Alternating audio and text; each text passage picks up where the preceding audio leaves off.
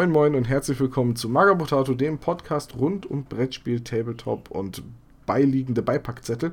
Mein Name ist Tom und ich begrüße heute Hans Reiner. Guten Abend. Dich gibt es also doch noch.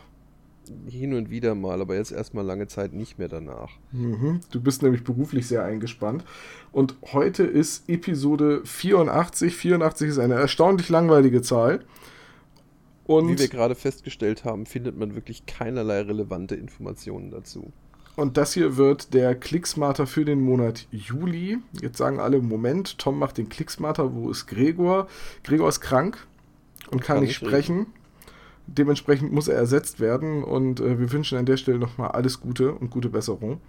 Ja, gute Besserung deswegen haben wir beide uns hier eingefunden und haben so eine ja, kurze Liste von Kickstartern und Crowdfunding-Projekten des Monats Juli gefunden, über die wir einmal reden wollen. Wir haben eben gerade im Vorgespräch schon festgestellt, es sind ein paar Sachen bei, wo wir uns kurz fassen werden, weil wir die einfach für absurd überflüssig halten. Oh ja. Mir fällt gerade was zur 84 ein. Oh, wirklich, die 84. Die 84 ist mich zweimal die 42. also wieder zwei so sehr langweilige Zahlen. Woher stimmt nicht? Zwei ist eigentlich eine relativ spannende Zahl. 42 ist doch auch spannend. Ja, Douglas Adams, ja, äh, 6 mal 7. Ja, ich wollte gerade sagen, ansonsten ist es nur 2 mal 3 mal 7, aber okay. Ähm, der Monat Juli ist genauso unspannend wie die Zahl 84 aus Kickstarter-Sicht, muss ich sagen.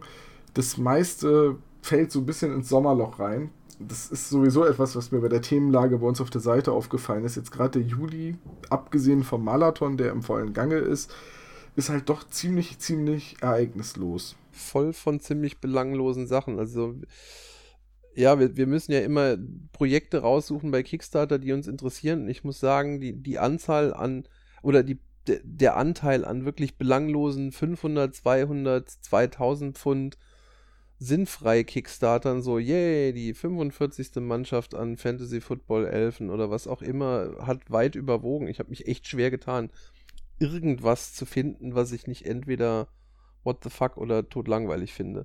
Witzig, dass du genau diese Elfenmannschaft als Beispiel rausgegriffen hast, gerade, weil genau das habe ich nämlich, als ich die aufhatte, auch gedacht, boah, wer jetzt noch, wer jetzt noch keine Elfen für Blood Bowl hat, der hat aber irgendwas falsch gemacht der muss zuschlagen. Also das ist der Kickstarter des Monats gewesen. Deswegen lass uns mal ruhig mit einem Thema anfangen, das mir persönlich ganz gut gefallen hat. Kein klassisches Kickstarter-Projekt, sondern ein sogenannter Nickstarter. Die Freunde von Frostgrave werden die Ausdrucksweise von Osprey Managers kennen. Oder nee, das ist ja Osprey Publishing und Northern Military Figures, die ich gerade miteinander gemischt habe. Ähm, und zwar ein Nickstarter von, oh, warte, wo war der Hersteller? Woher kommt das Nickstarter eigentlich? Ich habe das Ding auch gesehen und dachte, es ist kein Kickstarter, also zählt es nicht. Was ist ja nicht mal Crowdfunding im engeren Sinne, es ist ja eine Vorbestellerkampagne. Brigade Models. Genau. Brigade Models. Brigade Models, die. Äh, da kommen jetzt gleich so ein paar Dinge zusammen. Also ich glaube, das Nickstarter kommt wirklich daher, weil ist natürlich eine Anspielung auf einen Kickstarter, aber ist halt so ein Kunstwort für eben Crowdfunding-Vorbestellerkampagnen, denn bei diesen Nickstartern ist es so, je mehr Leute vorbestellen, desto mehr Dinge werden für die Vorbesteller freigeschaltet. Also quasi in dieser Kalkulation haben die sich gedacht, na, wenn so und so viel als Betrag vorbestellt wird, dann können wir wieder äh, das mit reinnehmen und dann lohnt es sich immer noch für uns. Und daher kommt das. Also mir ist es bisher immer nur im Kontext mit den Frostgrave-Veröffentlichungen aufgefallen. Und Brigade Models als andere englische Firma neben Osprey und Northstar hat sich jetzt wohl einfach gedacht, ey komm, auf den Zug des Nickstarters springen wir auf. Und sie haben einen gemacht zu ihrem Spiel Dracula's America Shadows of the West. Beeindruckend. Also, äh, das mischt so viele Genres, die mich nicht interessieren. es fehlen noch Steampunk-Roboter. Ähm, die, die, kriegt man da bestimmt auch noch irgendwie unter. Was ist mit Cthulhu? Ne, Cthulhu magst du, ne? Ich mag Cthulhu sehr, ja. Also ich bin ein Mythos-Fan. Okay, dann, dann Cthulhu nicht, weil sonst interessiert sich Hans Reiner am Ende noch dafür. Genau, das wollen wir nicht. Was ich aber bei dem Nickstarter so interessant finde, ist erstmal Dracula's America wird offenbar ein Skirmish-Spiel in einem Horror-Setting, Wild West, gemischt mit Vampiren und Horror und Zombies und so. Also klassische, ja, man könnte fast schon sagen, äh, B-Movie. Ähm, D. D. D- D- D-Movie, okay, gut von mir aus. Ähm, was ich dabei allerdings wieder interessant finde, ist, dass da eine Menge Figuren bei waren, wo ich erstmal gedacht habe, okay, wo kriegt man so ähnliche Figuren schon mal? So Zombies mit Revolvern und so, das ist schon wieder, oder eine Cowboy, ein Western-Cowboy, ein weiblicher Cowboy mit Engelsflügeln ist irgendwie auch schon wieder sehr abgedreht. Und gleichzeitig waren da so zwischendrin einzelne Figuren, wo ich gedacht habe, oh, die könnten aber auch sehr gut zu Deadman's Hand passen. Oder Ernsthaft? eben, ja, weil für Deadman's Hand kommt ja jetzt auch The Curse of Deadman's Hand, eine Zombie-Erweiterung. Natürlich. Kein, Sp- kein, kein, kein Spiel ohne Zombies, ja. Das ist natürlich richtig. Aber die klassischen generischen Cowboys, die hier bei Dracula's America im Nix-Data gezeigt werden, die finde ich auch könnten zu Teilen sehr gut äh, passen.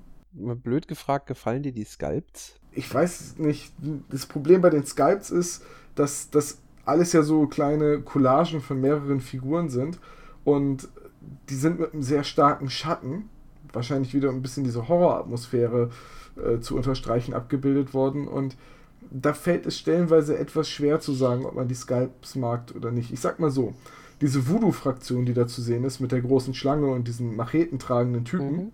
die finde ich verunglückt, weil diese Muskelproportionen, also diese Muskeln sehen halt einfach überhaupt nicht anatomisch korrekt aus.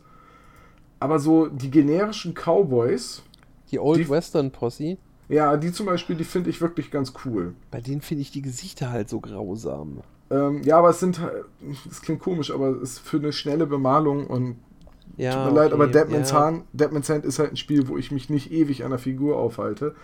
Äh, da ist so ein Gesicht mit einem groben Bart und groben Gesichtszügen halt für eine schnelle Bemalung sehr dankbar, weil du mit einer Grundfarbe, einer helleren Farbe, einem Wash und nochmal einem Akzent einfach schon eine Menge erreichst. Ja. So für den Spieltisch okay, für die Vitrine würde ich die Figuren, nee, das nicht, aber es ist in, in dem, im Vergleich zu dem, was ich sonst von Brigade Models zu sehen bekomme. ja, okay. Ne, ich, er, ich erinnere dich an die Fahrzeuge und die Geländestücke, wo ich gesagt habe, hm, hat da jemand irgendwie einfach nur Plastikbecher mit zwei Fenstern Ja, beklebt? ich, ich erinnere mich. Ne? Grauen. So im Vergleich zu dem, was Brigade sonst so auf den Markt schmeißt, finde ich die Sachen schon mal sehr geil und möchte behaupten, dass die nicht von denen geknetet sind, sondern die Sculpts sind eingekauft. Die Ähm, sind zumindest schon mal geknetet und halt nicht nur aus zwei Plastikboxen mit einem Plastikrahmen gebaut. Aber ähm, tatsächlich habe ich mir jetzt die Voodoo-Fraktion nochmal angeguckt. Die ist ja schon fast grenzwertig rassistisch. äh, naja, sind halt Haitianer, ne? Ja, aber mit diesem, mit diesem Untermenschen-Überbiss. Äh, Unterbiss. Ist halt auch wieder für die schnelle Bemalung. Ähm, mir ist übrigens gerade was aufgefallen. Weißt du, wer bei Brigade Models bei Dracula's Nightmare mitmacht? nee. North Star.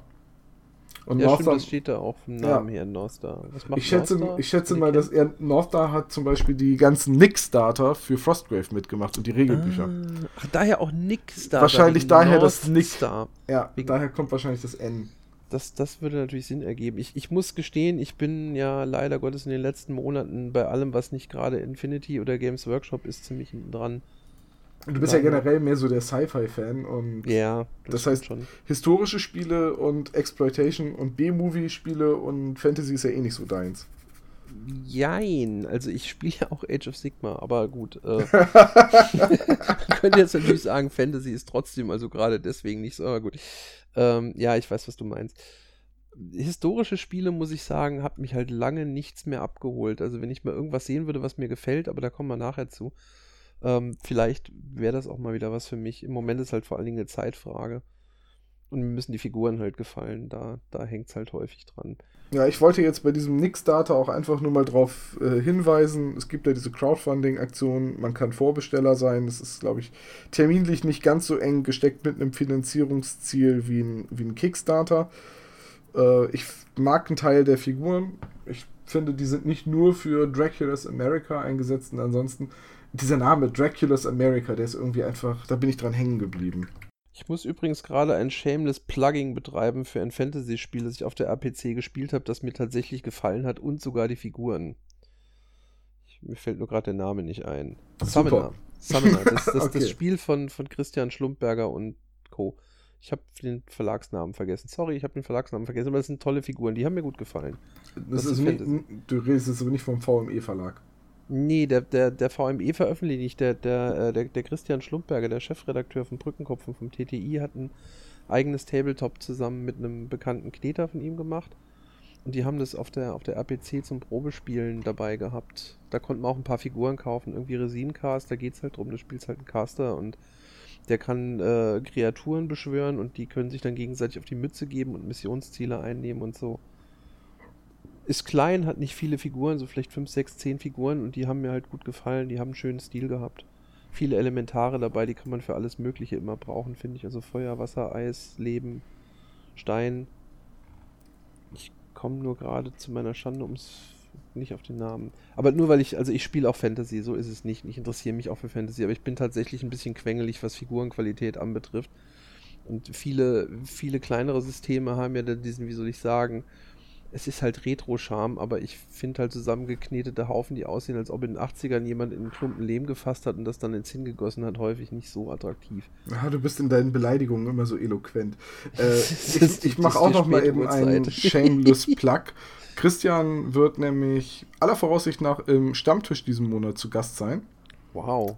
Also, wenn, wenn jemand äh, Fragen hat zum, ja, ich sag mal, Tabletop Insider oder zum VME oder eben zu Summoner, kann er die, genau wie bei Michael Mingers von Ulysses, jetzt im Juni einfach schon einschicken und äh, wir werden Christian dann alles zu seinem Spiel äh, quasi aus der Tasche ziehen ich finde ich find das ja toll, dass jetzt im Stammtisch auch so viel, ich sage jetzt mal in Anführungszeichen, Prominenz anwesend ist. Das hat echt Charme. Und das ist Teil des neuen Konzepts, dass ich sage, okay, ich mache erstmal drei Plätze für Leute aus der Redaktion und einen Gast und sollte dann kurzfristig der Gast irgendwie absagen und man findet keinen Ersatz, dann kann halt immer noch jemand aus der Redaktion einspringen. Dafür sind wir genug Leute mittlerweile. Aber ja. einfach mal auch ein paar neue Meinungen, neue Perspektiven und ein bisschen mehr frischen Wind reinbringen. Nee, ich finde ich find das Konzept super. Ich höre ja in letzter Zeit auch mal zu tatsächlich. Und frischer Wind weht nicht durch die Straßen von New York City und wir kommen zum nächsten uh, Kickstarter. Sehr schön, ja, den habe ich herausgesucht, hauptsächlich, weil ich die Figuren super finde. Ähm, ja, ein Kickstarter, der mir aufgefallen ist, weil er endlich mal geile Motive hat, nämlich 70er Jahre New York City Gangs. Sag mal eben den Namen dazu. Ähm, Street Wars NYC 1970 Street Gang Managers Game. Äh, da ist der Name Programm, könnte man jetzt so sagen. Ähm, also sehr schön ist der Totenschädel mit Afro. Okay, über die Qualität des Artworks kann man geteilter Meinung sein, aber ich finde einfach die Idee schon mal irgendwie ziemlich cool. Ist halt ein Skirmisher mit äh, Figuren, die, die im Endeffekt aus einem Blaxploitation-Film der 70er Jahre geklaut sein könnten. Die Firma heißt auch Funky Skull Games.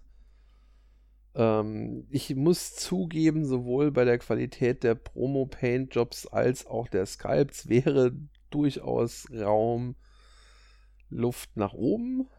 Ähm, ich habe es einfach ausgesucht, weil es halt aus der Masse der mittelmäßigen Projekte des Monats insofern heraussticht, als dass es ein mittelmäßiges Projekt des Monats mit einer coolen Idee dahinter ist. Hatte man so noch nicht. Das sind tatsächlich Figuren, die, auch wenn sie nicht besonders toll sind, äh, die würde ich mir vielleicht sogar kaufen. Ich habe heute Mittag ernsthaft drüber nachgedacht zu plätschen. Also es gibt natürlich auch ein paar, äh, ein paar äh, Inspirationen, die aus diversen äh, Fernsehserien der 70er geklaut sind bei den Figuren. Und ja, ich, ich finde ich find die Idee einfach irgendwie schnuckelig und es ist halt 70er Jahre Street Gangs mit, mit Schlaghosen und, und riesen Afros und sowas ist halt was, das siehst du auch nicht häufig als Figuren. Weißt du, was ich versucht habe rauszufinden, nachdem ich gesehen habe, dass du den, den Link rausgesucht hast? Ja.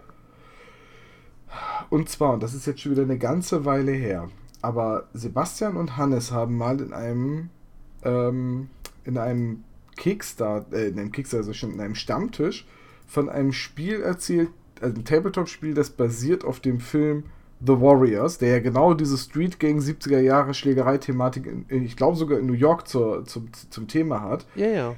Und es gab auch dann eine Brettspielumsetzung. Also es ist ja als Tabletop dann gescheitert und dann gab es den Versuch, das als Brettspiel rauszubringen. Da hieß es dann The Warriors Turf War. Und das ist auch, glaube ich, gescheitert als Brettspiel der Kickstarter. Und jetzt taucht diese Firma auf, also Funky Skull Games, ja. äh, wie du sie nennst.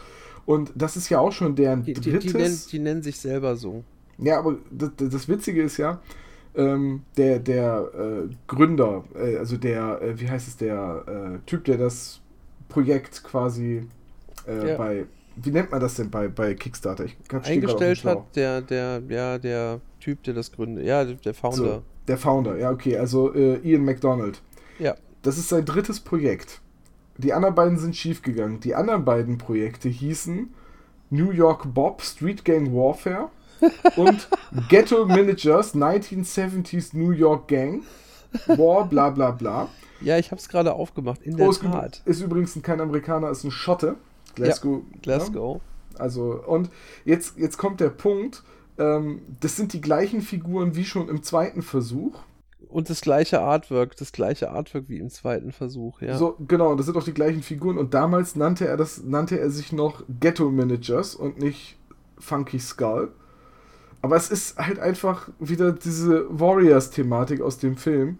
Da ist auch Ja. wieder ein Team, das Baseball-Klamotten trägt und Baseballschläger hat. Und es ist, da sind die schwarzen Afro-Samurais, ich weiß nicht, oder äh, Afro-Ninjas. Ja, Ja. die blau-gelben Afro-Ninjas. So, da, da ist dann, da ist dann die Biker-Gang und alle Klischees erfüllt. Entschuldigung, wir haben die Skinheads vergessen. Vergiss bitte nicht die Skinheads, die Devil's Outcasts. Wie konnte ich bloß die Skinheads vergessen? Naja, Obwohl, jedenfalls nee, da sind auch Schwarze dabei, sehe ich gerade. ja, schwarz, schwarze Skinheads. Gibt's So, alles. ähm, so, das ist halt einfach mal, hm, die ersten beiden Male ist er auf die Fresse gefallen. Jetzt beim dritten Mal ist es schon zu 95% finanziert. Man muss halt nur nachhalten, also man muss ja nur Durchhaltevermögen haben, ist doch wahr. Äh, aber ich muss zugeben, die ersten beiden sind mir nicht aufgefallen. Ich habe mir auch gar nicht die Mühe gemacht, weiter zu recherchieren. Ich fand die Idee irgendwie flashig und wie gesagt, wir haben halt im Moment, im Moment so eine saure Gurkenzeit auf Kickstarter. Ich meine, wir hatten jetzt gerade Dwarven Forge, das war ein interessanter Kickstarter, wenn man Platz hat, sich vier Kubikmeter Dungeon-Gelände daheim einzulagern oder wenn man eine größere Villa besitzt, warum nicht? Oder eine Lagerhalle. Ähm, aber sonst, was, was läuft denn im Moment an wirklich, also wo du sagst, boah, cool, interessantes Projekt. Also, ich habe ein paar mittelmäßige gefunden diesen Monat. Ich weiß nicht, oder hast du diesen Monat irgendwas dabei gesagt, wo du gesagt hast, ja, super. Ähm, lass mich nochmal über die Liste rüber gucken. Äh, nein. Eine Sache, eine Sache noch. Zu, zu dem Gang Wars, bevor wir weitergehen. Äh, ich das, will danach das, nochmal Shameless pluggen. Ich habe nämlich recherchiert in der Zwischenzeit. sowas. Aber die, auch ein Prinzip, äh, wie man natürlich Erfolg suggerieren kann, ist, statt wie beim ersten Mal 10.000 Pfund verlangen, beim zweiten Mal einfach nur noch 5.000 Pfund verlangen. Jetzt müsste man sich den ersten Kickstarter, ich hat ja, der hat ja drei gemacht, sind die einfach dann sukzessive weiter runtergegangen? Ja, Den zweiten hat er leider komplett gelöscht, da kannst du nicht mehr reingucken. Ah, okay. Ähm, aber Ja. auch, beim, auch bei dem ersten Kickstarter-Versuch Oh, ich weiß, wo man das vielleicht finden könnte. Wie hieß der zweite nochmal? ähm, New York Bob. Dann gucke ich nämlich mal bei Kicktrack danach. Das kann er nämlich nicht löschen. Ich kann auch einfach bei uns auf der Seite gucken. Da wollte er auch 10.000 Pfund haben, weil Okay. und unsere Redaktion schreibt das ja auch immer dazu. Wie praktisch. So, und da, und das war ein Versuch vom 11. September 2015, das New York Bob. Das ist also jetzt auch schon bald wieder zwei Jahre her. Und jetzt hat er es neu konzeptioniert, hat es anders genannt, hat seine Firma umgenannt, will nur noch 5000 Pfund und naja, man kann es dann nochmal versuchen. Also er hat eins im Oktober 15 probiert, dann eins im Mai 16 und dann jetzt eins im Juli 17. Ja, äh, um es mit den Worten von Howard Carpendale zu sagen, ich wünsche ihm viel Erfolg. Echt, das ist von Howard Carpendale. Es gibt ein Lied von Howard Carpendale. Ich wünsche ihm viel Erfolg. Nee, das hat er mal im Interview gesagt. Das Ach ist- so. Ich weiß, Ja. In Bezug Ähm, auf, den, auf den Wendler. Ich habe jetzt den Hersteller von diesem fabulösen, also ich fand es tatsächlich ziemlich cool, deswegen ist es mir wieder eingefallen. Äh, Never Realm Industry. Also Never wie nie, Realm wie die Welt oder die Ebene, was auch immer. Und Industry wie Industrie. Das Spiel heißt, jetzt lass mich hoffentlich nicht, ich hoffe, dass es wirklich Summoner heißt. Das habe ich mich jetzt voll peinlich gemacht nach zwei Demospielen. Ich finde den Namen gerade nicht, wird schon stimmen. Ähm, kann man sich mal angucken, wird es leider keinen Kickstarter geben, aber man kann die Figuren wahrscheinlich irgendwann kaufen. Ich finde auch die, die Aufschrift auf der Page so geil. Games Toys in Wangen im Allgäu.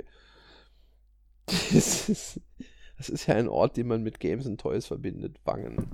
Ist doch aber mal bescheiden. So, Hat ist nicht so, Johnny Cash mal drüber gesungen in einem Studio in Wangen? Ach nee, das war Maschen. Gleich bei der Autobahn. das ist so, aber das ist doch so, so ein bescheidener Name. Da musst du nicht irgendwie ausschweifend so Ja. mit, der, mit der gleichen Tragik wie Games Workshop drüber reden und es War and Destruction Tools made in Wangen nennen. So. du, wenn du das mal in den USA vermarkten willst, Wangen klingt schon ziemlich näher, obwohl Wangen, das erinnert mich an einen anderen Kickstarter, zu dem wir nachher noch kommen. Vielleicht sollte er das NG einfach durch ein CK austauschen und, und es Wacken Managers nennen, dann hat er auf jeden das Fall schon mal eine Klage am Hals. Warken. Man sollte noch ein R rein. Na egal. Ähm, ja, also das war NYC, NYC Street Wars. Ähm, wenn man. Vielleicht plätsche ich da doch zum Spaß einfach noch. Mal gucken. Der ist eh schon gefundet, da kann ich keinen Schaden mehr anrichten. Nee, der ist zu so 95% finanziert. Ach, der, da fehlen jetzt noch 239 Dollar. Zur Not zahlt er die doch selber rein, damit das Ding klappt. du kannst auch 239 Dollar backen. Du kannst sogar 300 Pfund Becken. Für 300 Pfund bekommst du King of New York. You will see five metal versions of the figure and Oh, da kannst du dir selber eine Figur kneten lassen. Da kriegst du dann fünf Kopien und einen A3 Professional Art Print. Und wenn man sich das Artwork hier auf der Seite anguckt, das ist schon ziemlich professional. Genug gelästert. Nee, eigentlich nicht. Das wird den ganzen Abend so weitergehen. So, wenn man jetzt keinen Bock hat auf 70er Jahre Schlägereien in den Straßen von New York, kann man sich auch einfach beim nächsten Kickstarter äh, eine Handvoll Fantasy-Miniaturen in äh, Winterkleidung ankaufen. Und zwar für, warte, ich hatte da äh, eine sehr schöne Formulierung. Ähm, Midlam Managers are pleased to present a collection of 9 28mm scale figures for all of your winter and snow-based fantasy games. Frostgrave! Frostgrave! Ich finde diese subtilen. Und dieser Kickstarter ist auch wieder einer, von denen sie ein enorm ambitioniertes Ziel haben: 600 Pfund. Ernsthaft? So, ähm, ohne jetzt zu sehr lästern zu wollen, die Figuren finde ich gar nicht mal schlecht. Ist halt wieder, ist wieder so vom Detailgrad her sehr dankbar für eine schnelle Fantasy-Bemalung. Es sind auch äh, Hobbits in Winterkleidung und äh, Menschen mit Winterkleidung, die passen von der Winterbekleidung her sogar recht gut zu den äh, Figuren von Northstar, also von den, zu den offiziellen Plastikboxen, mhm. die es zu Frostgrave gibt. Es sind auch Magier-Modelle dabei und sehr schön fand ich den Magier, warte, wie hieß der noch? Good Grief the Wizard. Er sieht aus wie Gandalf. Good Grief, naja. Ähm, das ist ein schönes Wortspiel. So, und äh, ja, ansonsten. Wenn, wenn, du dir Good Grief the Wizard anguckst, dem hat jemand das Genick gebrochen. Äh, guck nee. dir mal an, wo die Arme hingehen und dann guck dir mal an, wo das Gesicht hin zeigt und dann sag mir mal bitte, wie das anatomisch möglich sein soll. Das kann ich dir sagen, weil du hast nicht genau hingesehen. Der steht nach vorne, guckt nach links und seine Arme sind quasi nach rechts ausgestreckt. Also der eine Arm ist ein bisschen angebunden, der linke Arm ist halt quer über den Körper gestreckt. Ich behaupte guck, guck, mal, guck, zumindest guck auf die Fußspitzen. Ich gucke auf die Fußspitzen. Fußspitzen. Ich behaupte mal, wenn er wirklich so steht, hat er zumindest mal massiv Rückenschmerzen, wenn er abends nach Hause kommt. Ja, und sich wahrscheinlich den Nacken mal, verrenkt ich denke mal, nach einem Kampf mit einem Ballrock sieht man halt so aus. Interessante Interpretation. Ich persönlich finde Milo Schurspell auch sehr schön. Ja, der sieht so ein bisschen so, ähm, ja, verplant aus. Und, Hat sowas äh, von Dr. Snuggles. Und dann guckt er halt auch noch so über seine Brille rüber. Ich finde es ja. ja immer cool, wenn man es hinkriegt, einer Figur eine glaubwürdige Brille, Brille zu modellieren. Zu ja, und zwar so, dass man die eigentlichen Augen noch sieht. Also, was ich halt krass finde, die Brille ist tatsächlich ziemlich cool und das Gesicht finde ich halt auch was. Aber dann diese umgestülpte Peperoni auf dem Kopf. also, Entschuldigung, der Hut natürlich. Ja, ich gucke gerade mal, was muss ich denn in, was muss ich denn in den Hut werfen? Haha. Äh, um die ganze Bande zu kriegen. 24 Pfund. 24 Pfund ist der Pledge äh, für, alles. Für, für alle neuen Figuren. So, jetzt rechnen wir 24 mal eben schnell durch 9. Äh, äh, äh, kommen wir auf etwas weniger als 3 Pfund. Pro Figur, ja, da kannst du echt nichts sagen. Also, ähm, ist für eine Metallfigur im Fantasy bei einer kleinen Auflage von einem Privat, ich sage jetzt mal Privatkneter, das ist ja keine Firma. Paar, 270, nee, da kannst du nichts sagen. Sind, die, kommen die aus Zinn oder kommen die sogar aus Resin, so wie die aussehen? Äh, kommen die aus Metall. Resin? Also das, das heißt, es sind nur die Master, die er da hat jetzt. Ja, das sind wahrscheinlich die Grays bzw. die Greens, aber die Modelliermasse war halt eine graue. Ja. Naja, ja. gut, okay. Ich meine, sie sind anatomisch keine Katastrophe und du hast recht, die lassen sich bestimmt relativ zügig ganz hübsch bemalen und mehr braucht sie ja auch nicht. So, ich gucke jetzt gerade mal, was Midlam so in den äh, letzten, also Midlam hat schon sechs Projekte, das ist ihr sechstes Projekt. Die haben bisher, so wie es aussieht, alle geklappt. Ja, Zwar, also enorm ambitionierten Startsummen. Naja, man muss immer dazu sagen, er wollte 600 Pfund haben. Das ist wahrscheinlich das, was ja. er braucht, um die Herstellung der Metallgussformen oder so wieder rauszuhaben. Ja. Ich weiß es nicht. Ähm, und 6800 Pfund, also quasi so eine äh, fast zwölffache Finanzierung. Wenn du dir seine Bäckerzahlen anguckst, das ist ganz interessant. Die liegen eigentlich relativ konstant bei 230, 250. Das ist schon ganz ordentlich. Also der hat offensichtlich ein gewisses Following. Leute halt, die gern bei ihm kaufen und warum auch nicht? Du hast schon recht für so bestimmte Anwendungen wie Frostgrave, warum nicht? Oder es auch für halt Rollenspieler, halt die sind auch für Rollenspieler bestimmt nicht verkehrt. Richtig, Reaper hat ja ein ganzes Sortiment von so Einzelfiguren und ist der klassische Markt für Rollenspieler und D&D-Spieler, die ihren Charakter irgendwie darstellen wollen. Und äh, jetzt muss man dazu sagen, die Projekte von Midlam hatten alle 600 Pfund als Finanzierungsziel und sie waren alle erfolgreich und hier zum Beispiel die Halfling Adventurers äh, ja. haben fast 9000 Pfund eingenommen. Die fand ich auch, die finde ich auch ganz hübsch, muss ich sagen. Also jetzt nicht, dass ich mir sie haben wollte, also so hübsch jetzt auch wieder nett, aber. Ähm, Was war denn da der Finanzierungszeitraum? Ah, den kann ich jetzt gerade nicht nachsehen, aber Auslieferung soll jetzt Juli 2017 sein. Hm. Hatten wir die nicht sogar in einem Clicksmarter oder in einem Stammtisch mal? Oh, das kann sein, aber ich schätze mal, dass Midlam auch relativ regelmäßig Dinge rausbringt, denn jetzt für den aktuell laufenden soll die Auslieferung schon im September sein. Mit anderen Worten, die Formen sind schon fertig. Kauft, bestellt die Modelle einfach vor. Ich bin da echt gerade ein bisschen versucht, weil 24 Pfund für neun coole Figuren, die man irgendwie bei Frostgrave einsetzen kann. Ich brauche ja. sie jetzt nicht akut, aber da sind ein paar Modelle bei, die mir ja, echt gut gefallen. Das, weißt du, das ist so, das ist so ein Mitnahmepreis, 24 Pfund, das sind was im Moment nicht mal 30 Euro. Ähm, und dafür hast du halt ein paar schöne Figuren rumliegen, die müllen dir jetzt die Schublade auch nicht zu, von daher denke ich, das ist schon nicht unattraktiv. Nee, das tun ganz andere Dinge bei mir, die Schublade zumüllen. Von angefangenen Projekten her. So große Styrodur-Dinger zum Beispiel. Äh, ja, äh, also, aber, aber auch halt Figuren. So, jetzt gerade im Marathon, ich bemal ja jetzt gerade meine Untoten für Frostgrave und für eventuell Fantasy Saga und was nicht alles. Einfach weil ich mhm. Spaß dran habe, die anzumalen. Und als nächstes kommen dann 34 Skaven. Krass. Die mir jemand letztes Jahr äh, geschickt hat, weil er sie loswerden wollte.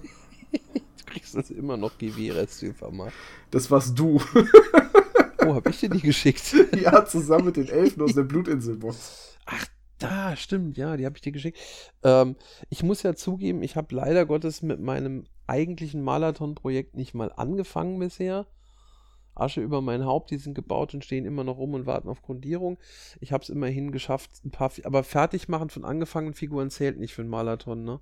Doch, alles zählt. Das ist ja das Schöne beim Marathon. Ach so, dann sollte ich mal Fotos zählt. machen. Ich habe gestern Abend nämlich mal in einer äh, seltenen Gelegenheit mal wieder drüben gesessen und habe meine Primaris Space Marines fertig bemalt und gebased und so. Also ich habe sie sogar gebased mit, mit Grünzeug und Paste und so. Wow. Ich, du, Erklär mir kurz, was Primaris sind. das sind die neuen großen Space Marines aus der neuen Starterbox. Ah, okay. Für die achte Edition. Nee, die, die, hatte, die hatte ich mir gekauft, als die rauskamen und ich habe dann schnell mit der Airbrush mal angefangen und dann wie üblich keine Zeit mehr gehabt, aber die sind jetzt fertig. Da bin ich total stolz drauf. Das sind die ersten, also ich habe zwischendrin mal eine Vitrinenfigur gemalt, aber sonst ist dieses Jahr erschreckend ertragfrei geblieben bisher. Ja, jederzeit. Alles, was, was ich äh, kriege, wird jeden Tag schön brav rausgeworfen. Selbst wenn ich selbst nicht gemalt habe. Und äh, an der das Stelle auch noch. ja gar nicht, dass du selber nicht malst, das glaube ich nicht. Naja, gestern zum Beispiel war ich in Hamburg, da habe ich nicht gemalt und am Wochenende war ich nicht zu Hause, da habe ich auch nicht gemalt, aber mal gucken, vielleicht schaffe ich heute noch ein paar Dodos. Taekwondo. Nee, ich glaube, das wird heute nichts mehr bei mir. Ähm, ich möchte an der Stelle nochmal allen, die beim Marathon mitmachen, danken. Einfach, ich finde es so cool, dass ihr die Idee aufgegriffen habt. Ich finde es cool, dass ihr am Malen seid. Ich freue mich immer, wenn ich Fortschritt sehe. Und äh, wir veröffentlichen auch Blogs dazu und jeden Tag in den News und äh, ich, ich gehe immer ganz eifrig durch. Ich habe meistens, weil tatsächlich sehr viele mitmachen, nicht die Zeit, da immer ausführlich darauf zu antworten. Und deswegen mache ich etwas, was ich sonst nicht tue. Ich klicke auf Gefällt mir bei Facebook und Twitter. Wow. Ich, ich like Dinge. Nein. Und manchmal verschicke ich sogar dieses Facebook-Äquivalent von einem Mittelfinger, einfach nur diesen Daumen hoch. das ist so, ich, ich, das ist eigentlich überhaupt nicht meine Art dieses Social Media, aber jetzt mittlerweile, weil halt echt einfach der, der Marathon so gut angekommen ist und so viele Leute mitmachen und ich wirklich einfach nur total verblüfft bin, dann muss ich dann doch Moment. auch mal auf Gefällt mir klicken. Du, du und wir reden hier von Mister, ich habe einen Twitter-Account und einen Instagram-Account und einen Account. Ich habe keinen Instagram-Account. Ist kein Instagram-Account, okay. Aber du hast einen Twitter-Account und du nutzt ihn. Ja, aber auch nicht so regelmäßig wie manche andere Leute, also ich glaube, ich habe jetzt in den fünf Monaten oder so, in die ich jetzt meinen eigenen Twitter-Account habe, 100 Tweets abgelassen oder so. Ich habe seit fünf Jahren oder so einen Twitter-Account und habe noch nicht einen Tweet abgelassen. Warte, wann bin ich beigetreten? Februar 2017, also in den vier Monaten. Fünf Monaten, doch, wir haben ja schon März. Äh, oh Gott, wir haben ja schon Juli. Es ist zu spät. Ähm, ja. Ist aber die meisten davon sind jetzt bestimmt auch im Marathon gewesen. Mhm. Ähm, okay, lass mal weitergehen. Ja, genau. Äh, der nächste Kickstarter ist ja auch wieder ein interessanter. Den, den haben wir sogar beide rausgesucht. Nein, nein, das ist der, den du rausgesucht hast. Ach, das ist der, den ich rausgesucht habe. Epics Interlocking System, den hatten wir schon im Stammtisch besprochen, weswegen ich ah. mich da vornehm zurückhalten werde. Äh, das war diese MDF-Burg, dieses MDF-Burg-ähnliche Puppenhaus, das man sich für teures Geld zusammenkaufen kann. Vorausgesetzt, man erachtet australische Dollar als teures Geld. Ich weiß nicht, ist das überhaupt echtes Geld?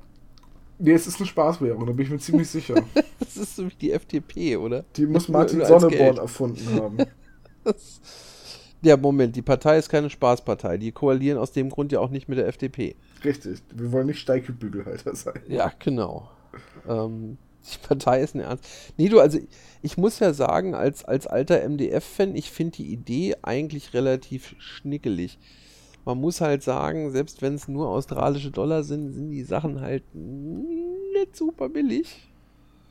Und das ist auch wieder so was, was ich bei MDF nicht verstehe, warum man Holz lasern und aus, aus, aus Australien verschicken muss, anstatt irgendwie Lizenzen an Leute in anderen Kontinenten zu verkaufen, ja, weil ähm, das, das ist so wie Bier verschiffen durch die Gegend oder meinetwegen Mineralwasser. Das ist so eine enorme Verschwendung von Geld und Ressourcen. Wobei ich die Sachen, die sie haben, cool finde. Also wenn du mir die ganzen Accessories anguckst, die Braziers und Tische und Stühle und Fässer, die geben dir alle nichts. Doch, doch, doch. Äh, das ist genau das, worüber wir nämlich auch im ähm, Stammtisch schon gesprochen hatten bei diesem äh, ja. Inter Interlocking System.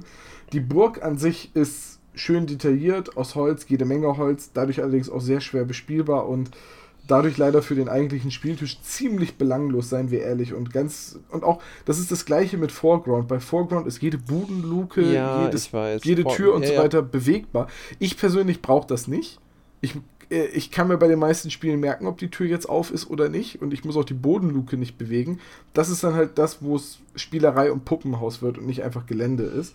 Aber so diese, dieser ja. Kleinkram hier in dem Kickstarter, ähm, die Braziers und, und die Möbel, das war halt das, was mir schon gefallen hat. Vor allem hat es mich begeistert, was man mittlerweile durch geschicktes kann, ne? Platzieren äh, von den Schnittkanten aus Plattenholz, äh, ja, aus Plattenholzplatten, ja. äh, also aus flachen Holzbrettern einfach rauslasern kann. Der Tisch, die Stühle, das ist einfach super. Ja. Das ist, das ist auch immer, letztendlich immer das, was mich bei Foreground und Sarissa, wenn die dann eine Eisenbahn rausbringen, etc., so fasziniert dieses, diese Ingenieursleistung dahinter, aus einem flachen Brett sowas zu lasern. Finde ich geil. Also ich, ich, ich stimme dir zu, was die Bespielbarkeit und vor allen Dingen auch die Lagerbarkeit anbetrifft, weil ich, dadurch, dass ich ja früher viele Turniere gemacht habe mein Gelände halt auch viel durch die Gegend getragen worden ist, muss ich halt sagen, dieses ganze nickelige Zeug sieht sehr schön aus mit diesen vielen Details und es lässt sich tatsächlich auch ziemlich dankbar bemalen, gerade wenn man eine Airbrush benutzt. Aber das große Problem ist, dass je mehr kleine Fitzelchen dran sind, desto mehr kleine Fitzelchen brechen ab, wenn du sie zum fünften oder zehnten Mal in eine Lagerkiste rein und raushebst. Und jetzt sind MDF-Platten auch nicht so das Dankbarste, was man transportieren kann. Nee, und ich, also, ich habe ja, ich habe ja viele Infinity-Tische transportiert. Und ich muss halt auch sagen, ich bin unter anderem ein großer Fan von einfachen Sachen, wie zum Beispiel diesen, diesen Bandua Kastengebäuden und so inzwischen, weil da ist halt nichts an den Seiten, was raussteht und abbrechen kann. Das ist der Vorteil. Der Nachteil ist halt, es sind halt Kästen, es sind halt Plastikboxen oder Holzboxen. Das ist halt, aber das ist halt das, was du sagst. Im Endeffekt musst du halt einen Kompromiss zwischen, ich sag mal, optischem Anspruch und praktischer Bespielbarkeit und praktischer Nutzbarkeit machen, weil du wirst nicht beides haben können. Je besser es aussieht, umso empfindlicher ist es halt. Was ich dabei noch ganz wichtig finde, ist, man muss natürlich auch den Unterschied sehen zwischen der privaten Spielplatte bei sich zu Hause, die man zwar auch in der Kiste verstaut, weil man sie nicht permanent auf dem Stubentisch ja, haben will. Und Turniertischen, das ist. Und wichtig. den Turniertischen, weil äh, ich glaube, wer zu einem Turnier fährt und erwartet, dass er quasi ein Tischdiorama in der Qualität der Taktika oder der Salut oder so sieht, der sollte vielleicht seine Ansprüche an den Turniertisch ein bisschen runterschrauben. Ne? Ja, es muss nicht so äh, zu wie War Machine MK2-Seiten sein, wo dann einfach ein ausgeschnittenes Stück Pappe schon zu viel Gelände war. Ne? dieser Filzlappen ist ein Wald, dieser Filzlappen ist ein Hügel und dieser Filzlappen ist ein Schützengraben. Und okay. der hier ist ein See, deswegen ist er auch blau. Und auf dem anderen steht ein Baum, damit wir uns merken können, dass das der Wald ist. Nee. Wobei, also wenn, wenn man blauen Rüten, wenn man braunen, blauen, grünen Filz nimmt, war das ja schon die Deluxe-Version. Ich erinnere mich an Zetteln, die aus A4-Blättern ausgerissen wurden, wo dann einfach nur Wald drauf stand und See und Hügel. So, von daher ja. ne, andere Maßstäbe an einem Turniertisch Aber als an einem privaten. Was ich mir tatsächlich denke, wenn ich mir diese, diese, diese animierte GIF mit dem Zusammenstellen angucke, was ich echt mal Bock hätte, wäre zum Beispiel ein Fotohintergrund aus sowas zu bauen, weißt du, um mal Figuren zu fotografieren. Ja, aber ähm, dafür wäre mir dieses äh, glatte MDF halt schon wieder zu flach. Da fehlt dann die Steinstruktur. Da, da, da ist natürlich der Modellbauer in dir mir weit voraus. Ich hasse ja das Bauen, ich mag ja das Malen, nur ich würde eher versuchen, Struktur durch Maltechnik und sowas reinzubringen. Ich hätte keine Lust, einzelne Steine aufzumalen, tut mir leid. Da nimmst, nimmst ein Stencil, da nimmt man ein Stencil für mit der Erbe, aber gut, das ja, wird dann noch zu weit. Aber da, also ich finde es sehr hübsch. Ich finde es auch irgendwie attraktiv und vielleicht würde ich es sogar haben wollen, aber dann ist natürlich das Problem, wie gesagt, der, der ökologische Sinn davon, Holz aus Australien zu verschicken. Äh, ja. Also zum Beispiel, ähm, wie heißen sie denn? Burn-In-Design aus den Staaten machen das ja. Die haben ja einen Lizenzdeal mit Warmage Games. Mhm. Es gibt ja, es, es kommt jetzt immer mehr. Es gibt so, einen, so einen anderen Hersteller ähm, aus Spanien, der lässt jetzt, glaube ich, äh, in Lizenz bei Laughing Jack zum Beispiel Sachen lasern, was ich, es, weißt du, es ist einfach so viel sinnvoller. Weil Laser gibt es inzwischen auf jedem Kontinent und wenn du dir überlegst, was, was es einfach kostet, so viel Holz durch die Gegend zu schicken, dann musst du entweder deine Preise runterdrehen oder die Sachen werden so teuer, dass es nicht mehr feierlich ist. Also ich wünschte mir, es würden mehr Firmen das so machen. Der arme Dr. Evil.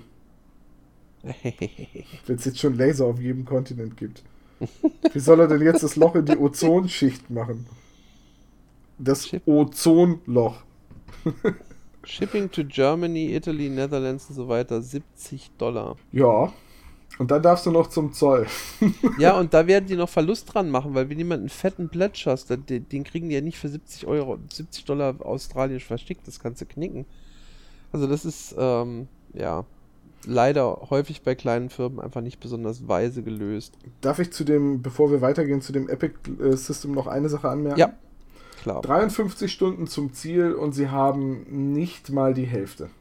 Oh, ich habe noch gar nicht geguckt. 9470 von 25.000 Kana äh, kanadischen, sag ich schon, australischen Dollar. Und mit 53 Stunden zum Ziel, das heißt, in 5 Stunden geht der 48 Stunden äh, Boost los, weil dann die Leute die Erinnerungsmail kriegen. Und ich denke mal, wenn es bis dahin nicht finanziert ist, werden viele Leute auch dann nicht mehr mitmachen. Ich sehe es ehrlich gesagt nicht, weil das Problem, das die halt haben, Versand aus Australien ist sackteuer, die kriegen weder ein EU-Friendly noch ein US-Friendly hin. Und das wird einfach Leute abschrecken, wenn du dir halt mal anguckst, was kosten denn die Pledges. Ja, also ein sinnvoller Pledge, so 145 Dollar. Dollar ist ein Feature-Set. Ähm, ein halbwegs schönes Schloss baust du für 325 US-Dollar. Das heißt, du bezahlst ein Viertel allein an Shipping-Kosten. Und so wirklich billig ist das Zeug auch nicht. Und. Ja, das ist im Prinzip die, das gleiche Fazit, das wir auch im, im Stammtisch schon hatten. Da bist du quasi mit Sebastian einer Meinung. Der fand es nämlich auch per se ganz schön, aber hat es auch nicht für so realistisch gehalten, dass es klappt. Ich glaube das auch nicht. Aber irgendein Ingenieur oder Hobby-Ingenieur hatte da eine Menge Spaß und Zeit beim Entwerfen. Denn sogar das Fallgitter ist beweglich. Ja, das, das ist ja auch das, was tatsächlich die meisten Leute machen.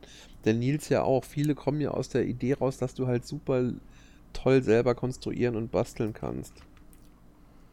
Also, und dann ja. versucht man dann halt sozusagen post hoc damit Geld zu verdienen. Ich finde das auch in, in vielen Belangen schade, weil ich es, es ist halt einerseits verführerisch, andererseits machst du halt das Hobby ganz schnell zur Arbeit damit, wenn du nicht aufpasst. Aber gut, das ist nochmal eine andere Baustelle. Dann kommen wir mal zu dem ähm, nächsten Thema. Sollen wir mal zwischendrin einen von den What the, What the Fuck-Themen einstreuen, sonst kommen die alle so geballt am Ende. Ähm, okay, dann muss ich zwar die Reihenfolge nochmal ändern, aber können wir machen. Welches What the Fuck-Thema möchtest du Ach, denn nachdem wir es jetzt doch vorhin mit äh, Wangs hatten oder was auch immer, ich würde gern den Wound Wang nehmen. Der, der, der verwundete Schniedel. ah nee, das wäre Wounded Wang.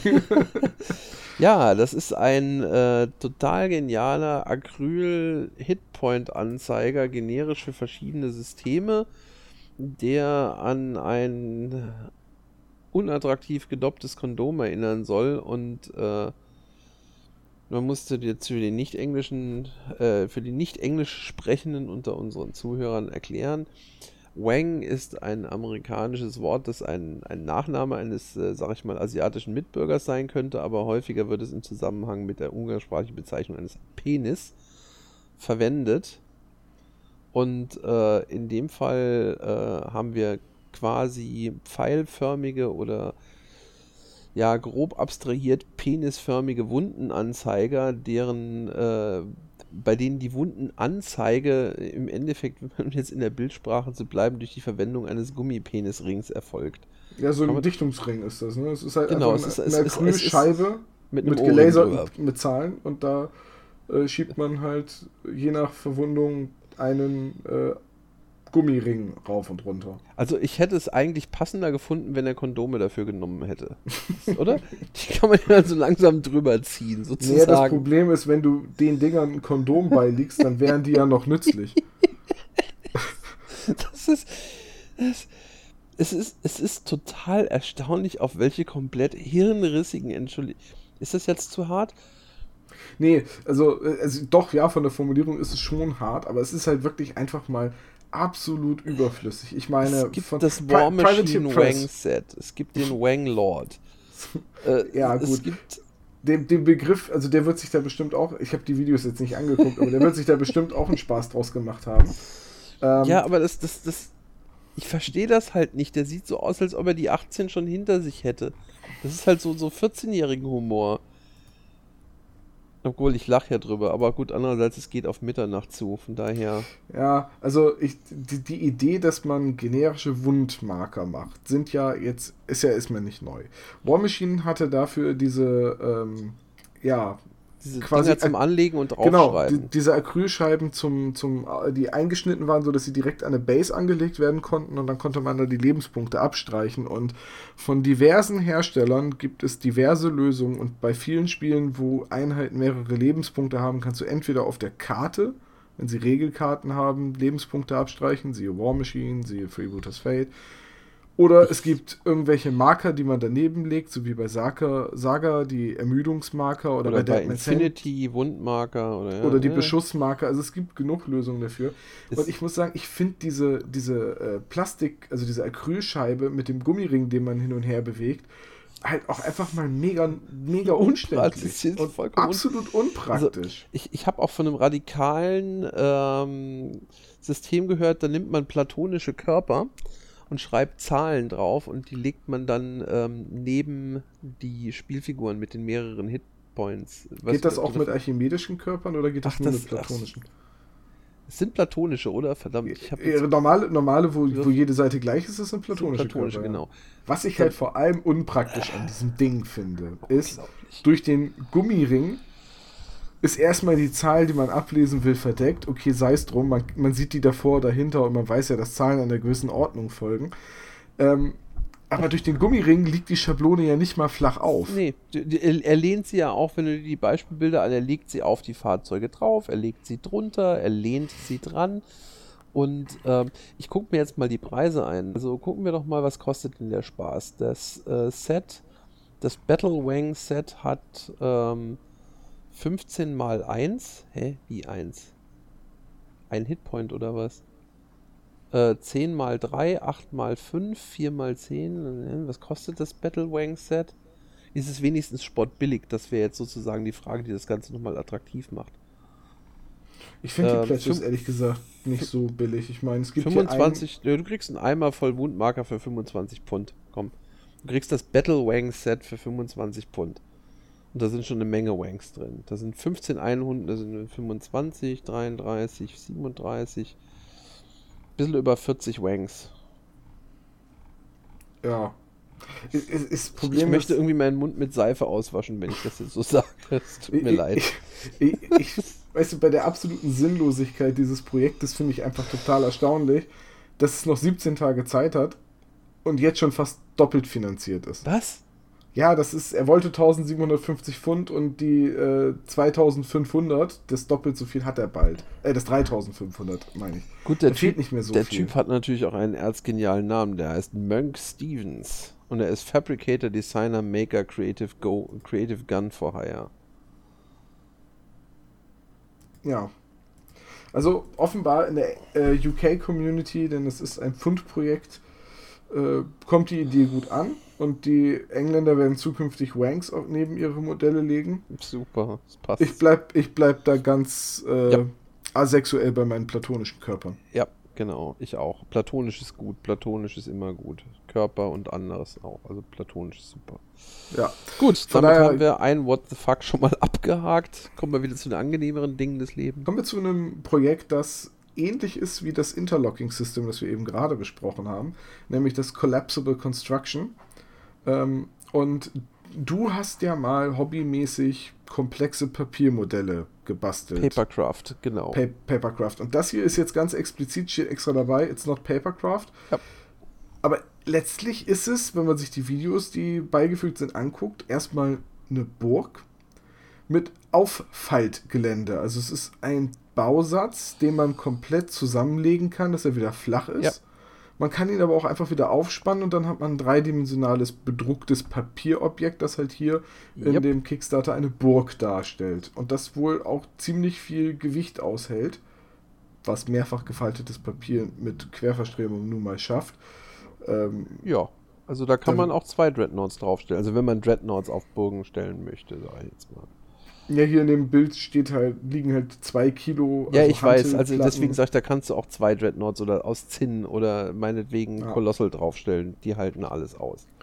Also es ist stabil, es ist komplett flach zusammenfaltbar und aufspannbar. Und du fandst das auch ziemlich.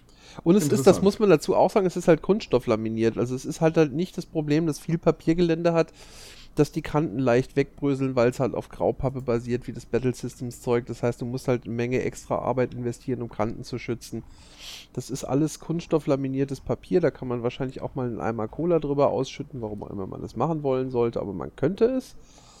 Ähm, ich, find, ich find, finde die Idee von dem Gelände eigentlich total gut. Ich finde auch, also du hast natürlich recht, wenn man, wenn man selber was Hübsches baut, ist das deutlich strukturierter, aber für das, was mit bedrucktem Gelände möglich ist, wenn man sich überlegt, dass es out of the box kommt, macht es schon echt was her, finde ich. Das Problem mit dem Kickstarter ist natürlich, wie wir vorhin beide festgestellt haben, äh, der Mann liefert leider Gottes nur innerhalb der USA. Es sei denn, man kommt es auf dem GenCon abholen, was dann auch innerhalb der USA ist. Ähm, und das zweite Problem ist dann, dass er infolgedessen auch ganze 25 Bäcker hat. Noch hat er 25 Du Bäcker. Er hat meinst, er wird am, am Schluss wird er weniger als 25 Bäcker haben. Naja, das Problem ist, dass er jetzt 2000 Dollar hat von 16.000 Dollar, die Ja. er gerne hätte. Und er hat noch 11 Tage. Ja. Hm. Es, das Zeug muss man dazu sagen, es ist nicht super billig, aber es ist im Vergleich zu anderem ähnlich haltbaren Gelände auch nicht wahnsinnig teuer. Es ist halt einfach und es ist funktional. Du kriegst halt Treppen, du kriegst Leitern, du kriegst Mauern, Türme und so weiter. Es ist mit Sicherheit nicht das super hübscheste aller denkbaren Gelände, aber es sieht schon ziemlich cool aus. Oh, und ich sehe, es gibt anscheinend so eine Art 40k-isches Design auch dafür, also Science Fiction. Es gibt eine Refinery. Near Future Sci-Fi gibt es auch. Aber es geht in eine ähnliche Richtung. Also ich, ich finde das Gelände tatsächlich, auch wenn du.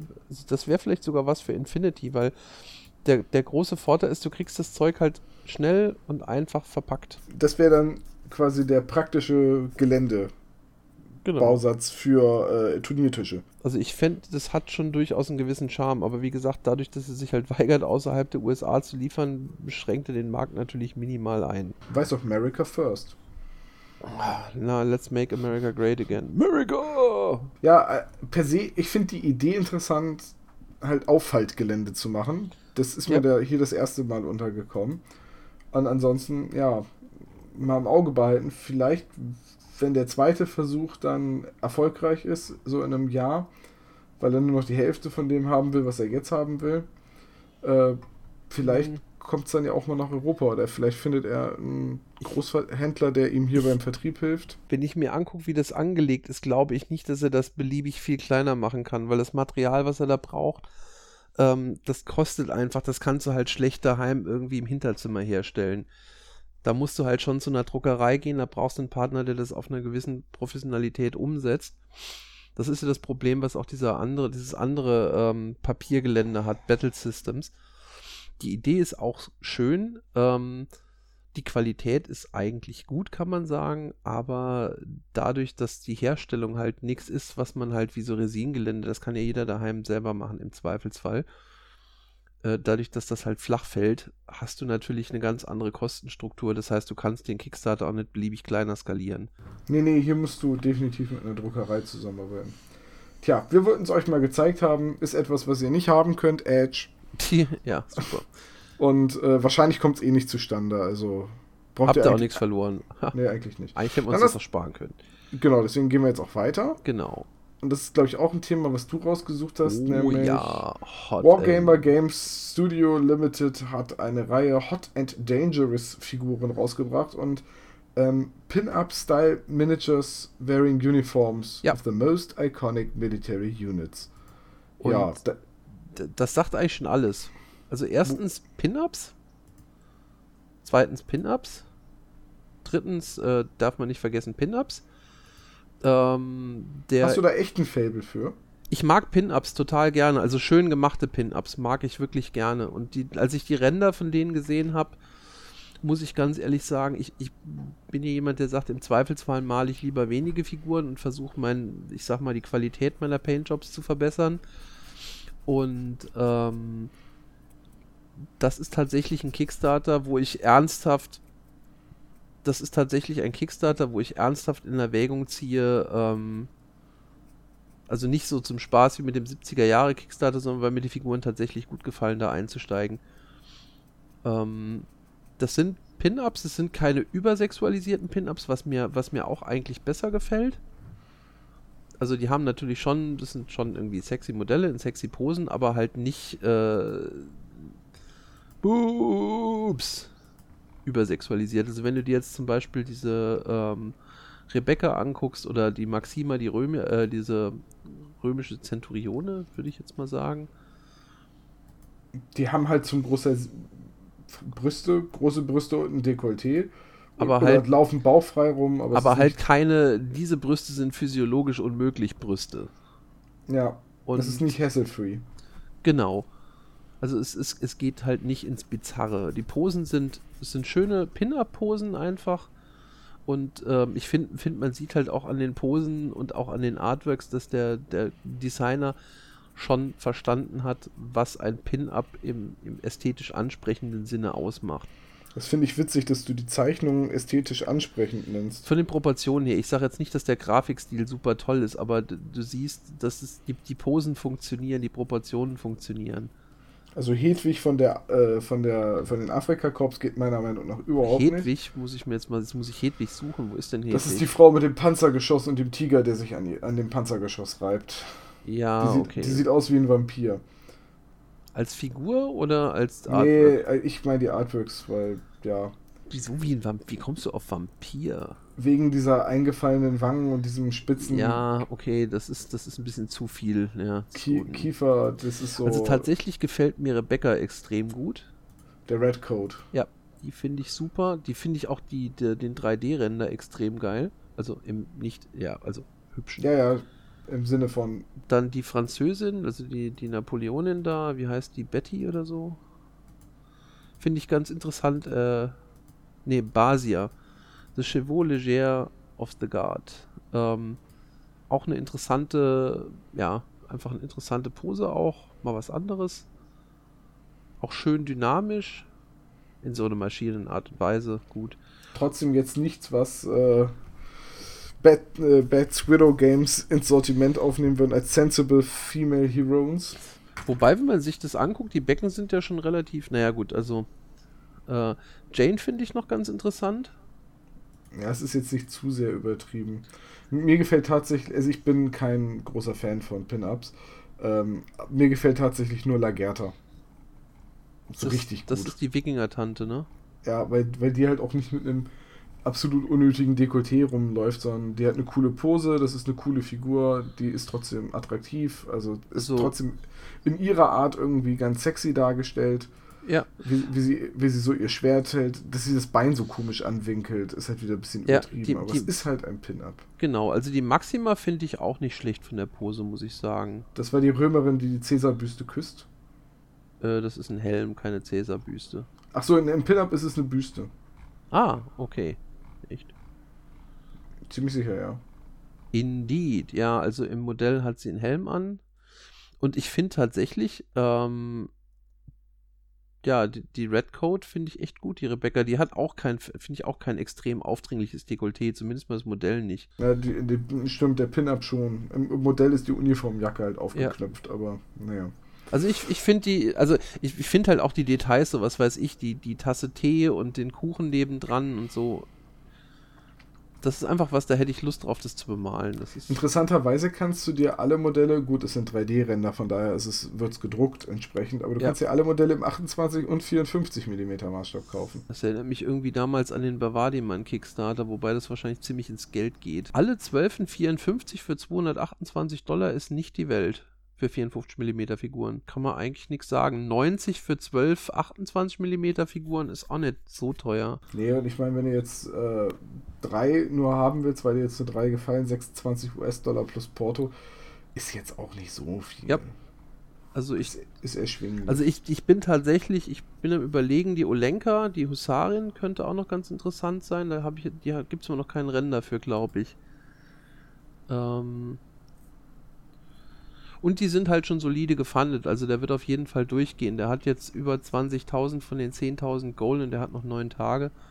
Ähm, also das ist einfach was, was den, was den Maler in mir so ein bisschen anspricht. Deswegen habe ich den rausgesucht. Und weil es tatsächlich von den Figuren diesen Monats meiner Meinung nach der hochwertigste Kickstarter ist. Von denen, die wir rausgesucht haben, auf jeden Fall. Von ja. allen, die ich gesehen habe. Oder habe ja. ich irgendwas übersehen? Nee. Wahrscheinlich nicht. Also es gibt viele Monate, wo das nicht der Fall wäre, aber in dem Monat hier finde ich schon. Ja. Jetzt kommen wir etwas, was mich mehr interessiert als dich.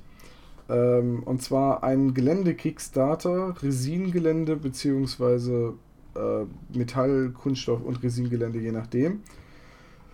Äh, Fantasy-Gelände, passender 28 mm Maßstab von Apocalypse Managers. Es muss ja immer das Wort War oder das Wort Managers im Namen der Firma vorkommen. Oder, oder irgendein Endzeit-Ding. Apocalypse ist auch gut. Ja, oder Battle.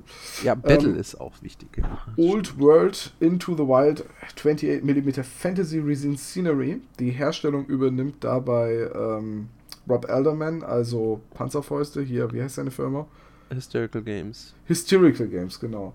Ähm, bei uns in den Kommentaren in, auf der Seite wurde das Gelände, man könnte es höflich formulieren und sagen, abgewatscht. Als langweilig, uninspiriert und nicht hübsch.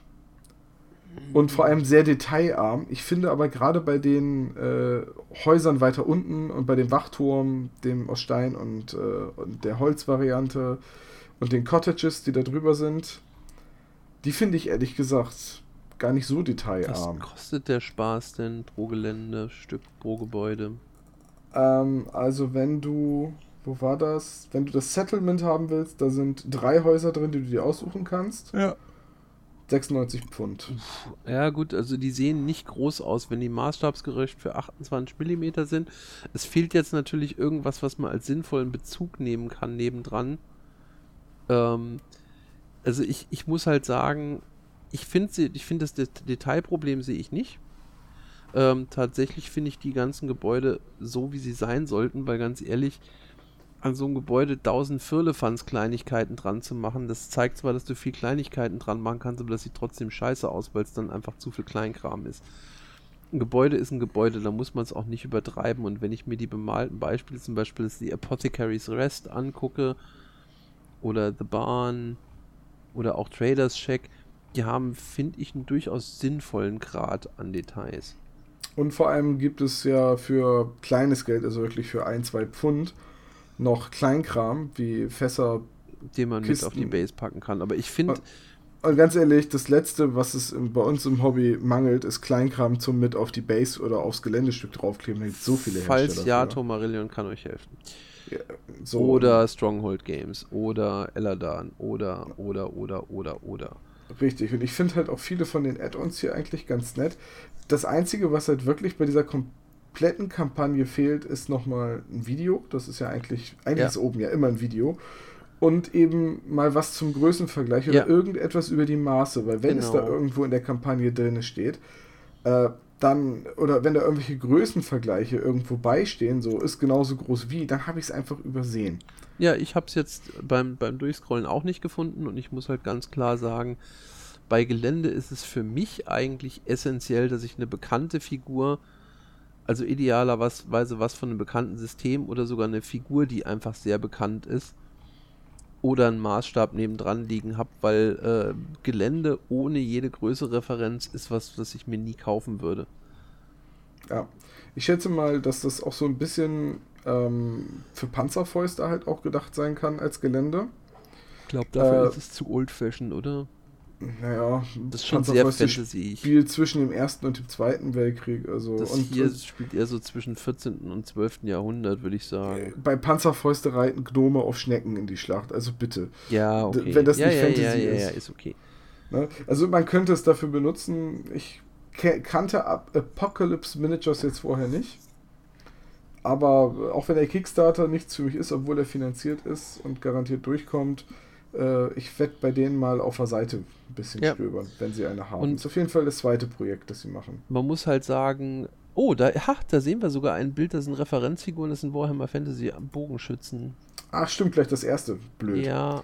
Okay, es ist 28 mm Maßstab. Ja, aber das, das macht ja auch Sinn. Also in, in, dem, in dem Maßstab und dem Zeitalter, das diese Hütten eigentlich darstellen, hast du halt auch keine Riesenhäuser.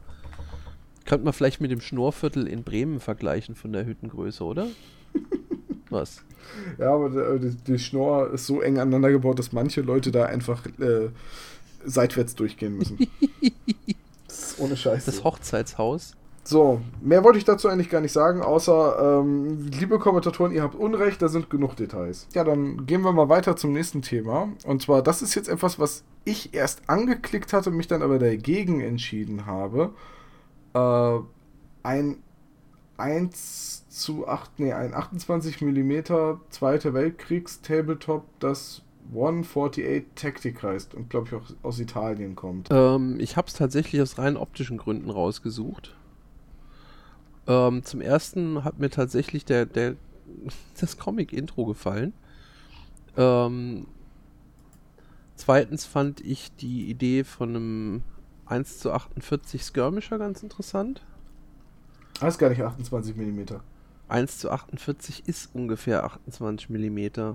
Ach so. 1 zu 58er Panzer nimmst du zum Beispiel, äh, also ich glaube, die, die äh, Warlord-Panzer für Bolt Action müssten 1 zu 48 sein. Ah, okay. Jedenfalls lese ich das so. Ähm, dann habe ich das Ding halt von oben nach unten durchgescrollt und ich muss halt einfach sagen, ich fand die Production Value relativ überzeugend für so ein mal eben kurz auf Kickstarter runtergerotztes Projekt was es mir nicht zu sein scheint. Es ist leider Gottes noch nicht gefundet, es hat aber auch gut noch 36 Tage, also irgendwann, wenn ihr kurz vor Weihnachten plätscht, seid ihr wahrscheinlich noch drin. Ähm, ich verstehe Kickstarter nicht, die über einen Monat Laufzeit haben, wirklich nicht. Da ist doch jeder Schwung, den du am Anfang mitnimmst, aber gut. Okay. Interessant ist, äh, wenn man sich das Material anguckt, es ist mal jemand, der ein historisches Tabletop macht und versucht gleichzeitig zwingend Figuren zu verkaufen. Das ist immer ein sehr mutiger Ansatz, wie ich finde. Wie machen die das? Ähm, man kriegt Statcards bei den Figuren dazu. Und ich vermute mal, dass man die braucht. Soweit genau habe ich es noch nicht gelesen. Es kann sein, dass man die auch eventuell ausdrucken kann. Ähm, ich fand es, wie gesagt, optisch sehr ansprechend. Es ist nicht super, nicht super billig. Aber es hat auch eine schöne Ausstattung. Also es sind, äh, es ist Resingelände dabei. Man spielt tatsächlich nur mit einer Handvoll von Figuren, was für ein Zweiter Weltkriegsspiel ist. Das ist auch das einzige, das ich kenne, wo man so wenig spielt. Ich weiß nicht, ob dir was anderes einfällt. Du bist ja mehr. Firefight Normandy. Da spielt man auch so wenig?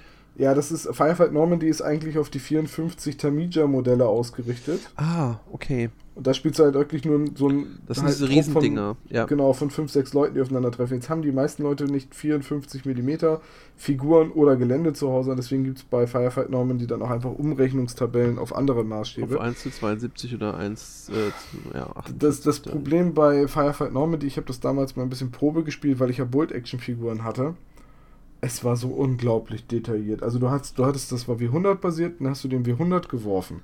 Du ja. hattest eine 100% Chance, den Gegner zu treffen. Mhm. 75%, wenn der Gegner kniet, 5, äh, 50%, wenn er liegt, 75, äh, nochmal 25% Abzug, wenn du nur die Hälfte von ihm sehen kannst, plus einen äh, Prozent Abzug für jeden Zentimeter, den sich der Gegner bewegt hat oder den du dich bewegt hast vor dem Schuss. Das konntest du mit Zielen wieder ausgleichen. Dann hast du geguckt, ob du triffst. Dann hast du das Würfelergebnis, also wenn du eine 73 gewürfelt hast, umgedreht zu einer 37. Die 37 hat dir dann gesagt, welche Körperzone du getroffen hast. Ach, und aus der ja, Körper okay. und aus dem gleichen gut Wurf sein. Ich habe das Prinzip verstanden. Hast du dann die Differenz genommen, ah, die größere ah, minus die kleinere Zahl und so viel Schaden hast du gemacht. Mal 10 in Prozent. Also bei 73 als Treffer wäre dann eben gerade 37, also 7 minus 3, also 4, ah, also 40 Prozent Schaden. Tom, und zwar in der Tom, Körperzone, Tom, die du getroffen bitte, hast. Bitte, bitte, bitte. ja, auf. auf ich weiß, auf. es ist 20 nach 12 unter der Woche. Du ich, hast ich, 11 Stunden gearbeitet heute. Ich, ich wollte dir nur mal zeigen, wie detailverliebt diese kleinen Skirmisher sind. Und wenn ich mir die Karten hier angucke, ja. Move and Fire, Suppression Fire, Special Ability, Maximum Move Permitted, Extra Dice rolled when aiming, Shots, Attack Profile, Weapon Silhouette, Number of Attack Dice rolled in hand to hand, Maximum Number of Actions permitted per round, Unit and Armed Force into be uh, it belongs so. to. Ich muss tatsächlich, ähm, um, um nochmal ein paar Sachen zu sagen, ich finde halt tatsächlich das Resingelände, was die haben, ziemlich schick. Ähm, die, die Modelle sind halt Einzelmodelle, ne? das muss man dazu sagen. Also man spielt in diesem Skirmisher Einzelmodelle, die man auch einzeln kaufen muss und dann sind sie auch ganz stolz, dass sie halt, ähm, die Dinger werden digital gesculptet, werden dann in hochwertigen 3D gedruckt, werden dann als Metallminiaturen abgegossen und äh, die ganzen Details kommen nochmal extra. Jetzt muss ich dazu sagen, vor zwei Jahren hätte man mich mit äh, super detaillierten individuellen Helden für WW2 noch in einem Ofen hervorlocken können. Inzwischen gibt es ja auch andere Leute, die sowas machen. Ähm, und dann noch eher thematisch fest. Also ich finde die Modelle ganz okay. Was mir auch noch sehr positiv aufgefallen ist hier an dem, das ist auch wieder so was Attraktives. Vielleicht ist das, weil ich halt gerne malen möchte. Wenn du ganz mal nach unten scrollst, es gibt Scenic Bases. Und zwar sind das sozusagen äh, 60 mm Bases als äh, Drumrumsteller für die Figuren, könnte man sagen. Ja, so kleine Dioramen, ne? Ja, so Mini-Dioramen. Das finde ich eigentlich wiederum sehr hübsch, wenn man sich dann überlegt, dass man so eine Zweiter Weltkriegsfigur hat, dann nimmt man sich einen, so, so 60, 60, äh, 60 mm Sockel, so einen Rundsockel, da pappt man das drauf, dann hat man schon mal eine richtig schöne Umgebung und man hat sogar eine spielbare Figur, weil die kannst du ja jederzeit da wieder rausheben. Ansonsten haben sie halt auch gut Gimmicks wie Kisten und Fässer. Das gibt es für Zweiter Weltkrieg halt auch wie Sand am Meer, muss man ehrlich sagen. Ja, und halt passende Bäume und äh, ich finde auch die Sandsackbunker ganz nett. Ja, also die, eben das meine ich ja, das Resingelände, also die Sandsackbunker ja. finde ich schon super. Ansonsten muss ich halt zugeben, äh, ich, ich bin ja eigentlich historisch nicht so interessiert, aber äh, in Anbetracht der verfügbaren Kickstarter für diesen Monat ist mir eigentlich alles erstmal ins Auge gesprungen, was halbwegs professionell und sinnvoll aufgemacht aussah und nicht irgendwie 500 Euro als äh, Funding-Summe hatte. Ich sehe gerade, dass da unten bei der ersten Waffen-SS-Panzerdivision erstmal schön das Hakenkreuz und, und, der schwarze Schlüssel, äh, der weiße Schlüssel auf schwarzem Grund ist, ja. Wo, wo, wo? Bridge over the uh, Amblive River Scenario if we reach 30.000 Euro. Das ist relativ weit unten kurz über Shipping, ist erstmal schön fettes Hakenkreuz. Ja. Ist halt ein italienisches Spiel. Die dürfen das, ja. Also Ja. nicht, dass wir das wollten, nicht, dass jetzt irgendjemand sagt, weil er gesagt hat, die dürfen das, dass wir das wollen und blöd. Also ich finde es okay, dass die wir das nicht dürfen. wir ja erst. Ja, das, deswegen Ähm, will ich nur ganz sicher gehen. Wir, wir wollen es nicht und wir finden es total okay, dass wir es nicht dürfen. Ich möchte übrigens sagen, die Figuren sind, gefallen mir tatsächlich auch sehr gut. Es sind schöne individuelle Figuren. Es ist nicht dieses ähm, ja, klassische Es sind halt True-Scale-Figuren, würde ich sagen. Richtig. Und das, und das Regelsystem ist auf vier Spieler ausgelegt. Auch das gefällt mir. Ein Skirmisher für vier Personen, das finde ich cool. So, es sind im Endeffekt, wenn man sich leisten könnte, könnte man damit Boldcast fast schon attraktiv, äh, nicht Boldcast, Bold Action fast schon attraktiv spielen, weil keine Wasserköpfe. Aber Ja, dann kannst du aber auch Parry-Figuren nehmen, die haben auch keine Wasserköpfe. das stimmt. Was mich tatsächlich stört, ist, dass das Art-Design, das Character-Design zum Großteil geklaut ist. Ja? Ja, wenn man sich mal oben anguckt, ähm, die, die Titelgrafik, dieses Einleitende, der Ja. Soldat, der da ins Bild schießt, sozusagen. Ja. Das ist aus Band of Brothers. Das ist, eine, das ist ein Standbild aus Band of Brothers. Das ist eins der Promo-Bilder, das sie für die Serie Ach, benutzt stimmt, haben. und die haben das dann komifiziert, ne? Genau, komifiziert äh, und halt gespiegelt. Und zwar ist das der Charakter Albert Blight, Ja, ja. der, ich weiß nicht mehr, in welcher Folge war das? Äh, war das die war es Brennpunkt Normandy? Ich glaube, es war Brennpunkt Normandy aus der Sicht von, von Albert Blight. Ähm, der, wie heißt denn der Schauspieler noch? Mark Warren, klar, es ist Mark Warren, der auch bei Hooligans mitgespielt hat. ähm, ja, also ist halt einfach drüber gezeichnet über das Standbild mit Photoshop. Ist Ja. jetzt nicht so, hm, ja, finde ich ein bisschen, das finde ich ein bisschen schade, das stört mich ein bisschen. Das ist, das ist halt schon dieser schmale Grad, der über Hommage Tatsächlich ist dann hinausgeht. der, der Punkt, äh, wenn man sich die anderen mal anguckt, guckt man sich doch mal die anderen Artworks näher an. Ja, da ist auch John Kelly, der halt äh, in der Hocke ist und so eine Geste mit den Fingern macht. Und da, ich lehne mich, glaube ich, nicht zu weit aus dem Fenster, wenn ich sage, das ist halt äh, Lieutenant Winters aus Band of Brothers. Da Ja. gibt es eine Szene, wo er genau diese Geste macht und das Gewehr genauso hält und so. Ja, d- das könnte Damien, Damien Lewis sein. Ne, da haben an sich ziemlich, ziemlich deutlich. Äh, Wo, wobei man halt lassen. dazu sagen muss, das Ding hat, glaube ich, irgendwann mal als Hobbyprojekt kostenlos zum Runterladen angefangen und irgendwann hast du den Kram halt drin und dann ist es natürlich auch schwierig, dann machst du ja für den Kickstarter nicht alles neu. Also Ja, das ist halt auch etwas, wo du keinen Ärger kriegst. Es gibt diverse Miniaturenhersteller, die so eindeutig äh, Filmrollen oder auch Es- Comicfiguren es gibt- nachkneten es lassen. gibt, also. es gibt Winters von, von Nuts Planet. Ähm, es gibt, glaube ich, einen Dick Winters, der nicht auf Damien Lewis basiert, beim, beim Stößi. Der hat, glaube ich, den Original, also den, den echten, weil der Winters, den gab es ja wirklich. Ja, ja, und Warlord Games hat auch einen Dick Winters eine Zeit lang zur, Ja. zum Bolt Action Regelwerk dazu verkauft. Also, da- dass man, ich glaube, dass man Band of Brothers und äh, die, die Geschichte von der Airborne, Airborne äh, als, als Aufhänger nimmt für ein WW2-Spiel, bietet sich an. Ja, hat Ähm, Call of Duty der erste Teil ja direkt gemacht. Ja. Ähm, sag mal, ähm, hast du echt das Pacific? Die, es gibt ja noch eine Pacific-Serie dafür. Wie heißt die nochmal? The Pacific, Lohnt sich die? die ist sehr gut, ja. Ich Sie folgt nicht ganz so der Geschichte von einer Einheit, also es ist nicht ganz, sondern eher von einzelnen äh, Soldaten, die wirklich gelebt haben. Ja. Aber die ist auch sehr gut. muss Sehr beklemmend. Mal, muss ich mir mal besorgen. Ja, die kann man sich sehr gut angucken. Ähm, ja, aber ansonsten interessant, ist noch nicht durch. Vielleicht kommt es noch durch. Ja, Ja, schauen wir mal. Aber ich fand es halt, wie gesagt, ich, ah, den habe ich deswegen rausgesucht, weil halt auch einer der wenigen Beispiele wirklich schöner, professioneller Sachen ist. Äh, ähnlich wie übrigens der nächste Kickstarter auf unserer Ach, du, bist ja Liste. du bist ja gemein. Ich wollte gerade sagen, so die nächsten beiden Kickstarter sind alles andere als schön und Nein, also der nächste ist super. So, und zwar, wir sind wieder in der Kategorie WTF angekommen. Ein Dice Eater Madness. Wenn ich das richtig sehe, sind das einfach Aufbewahrungsmöglichkeiten für Würfel und das sind einfach, Die böse waren, glaube ich. ja, das sind einfach Kisten, die mit Ton oder irgendeiner Knetmasse verziert wurden, sodass sie Mäuler haben und aussehen so ein bisschen wie eine Mimik.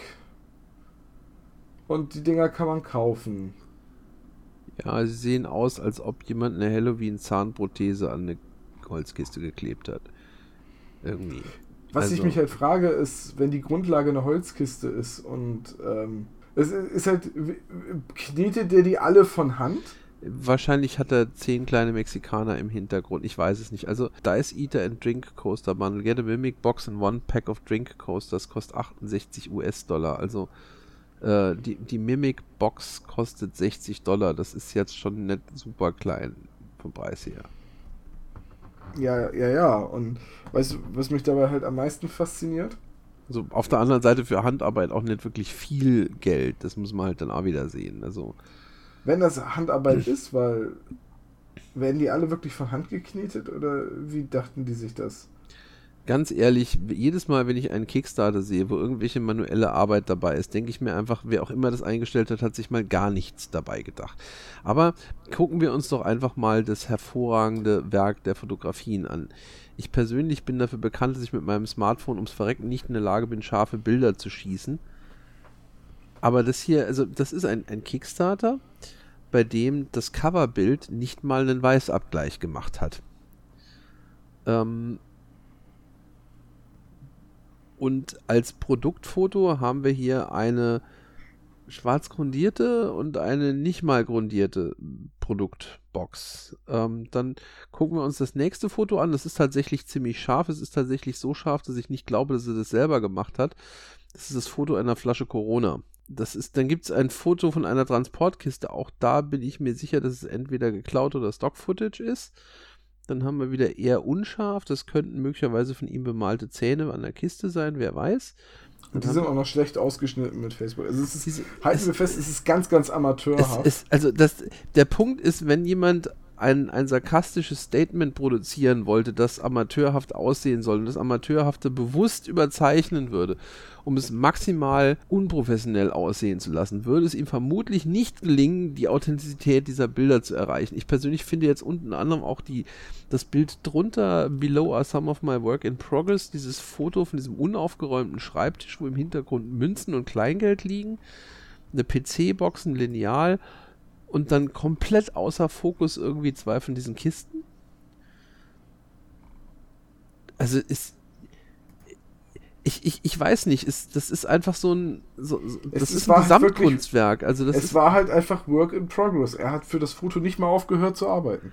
Das ist, das, das ist ein Gesamtkunstwerk. Ich weiß nicht, ob es www.karlfritsch.de noch gibt. Das war in den 90er Jahren so ein Beispiel für eine Webseite, die es nicht geben darf. Das, also, das, das ist sozusagen Karl, die, die Karl Fritsch Homepage ähm, für, für Kickstarter Landing Pages irgendwie. Also das war so ein Ding, das hat immer, also alle möglichen blinkenden Schriftarten, Animated GIFs und hast du nicht gesehen in maximaler My Humble Workstation, ja, das ist einfach, gibt einfach Sachen, von denen zeigt man keine Bilder. Ich jetzt zum Beispiel jetzt nicht unbedingt von meinem Mülleimer, nachdem ich ihn zwei Wochen nicht geleert habe oder so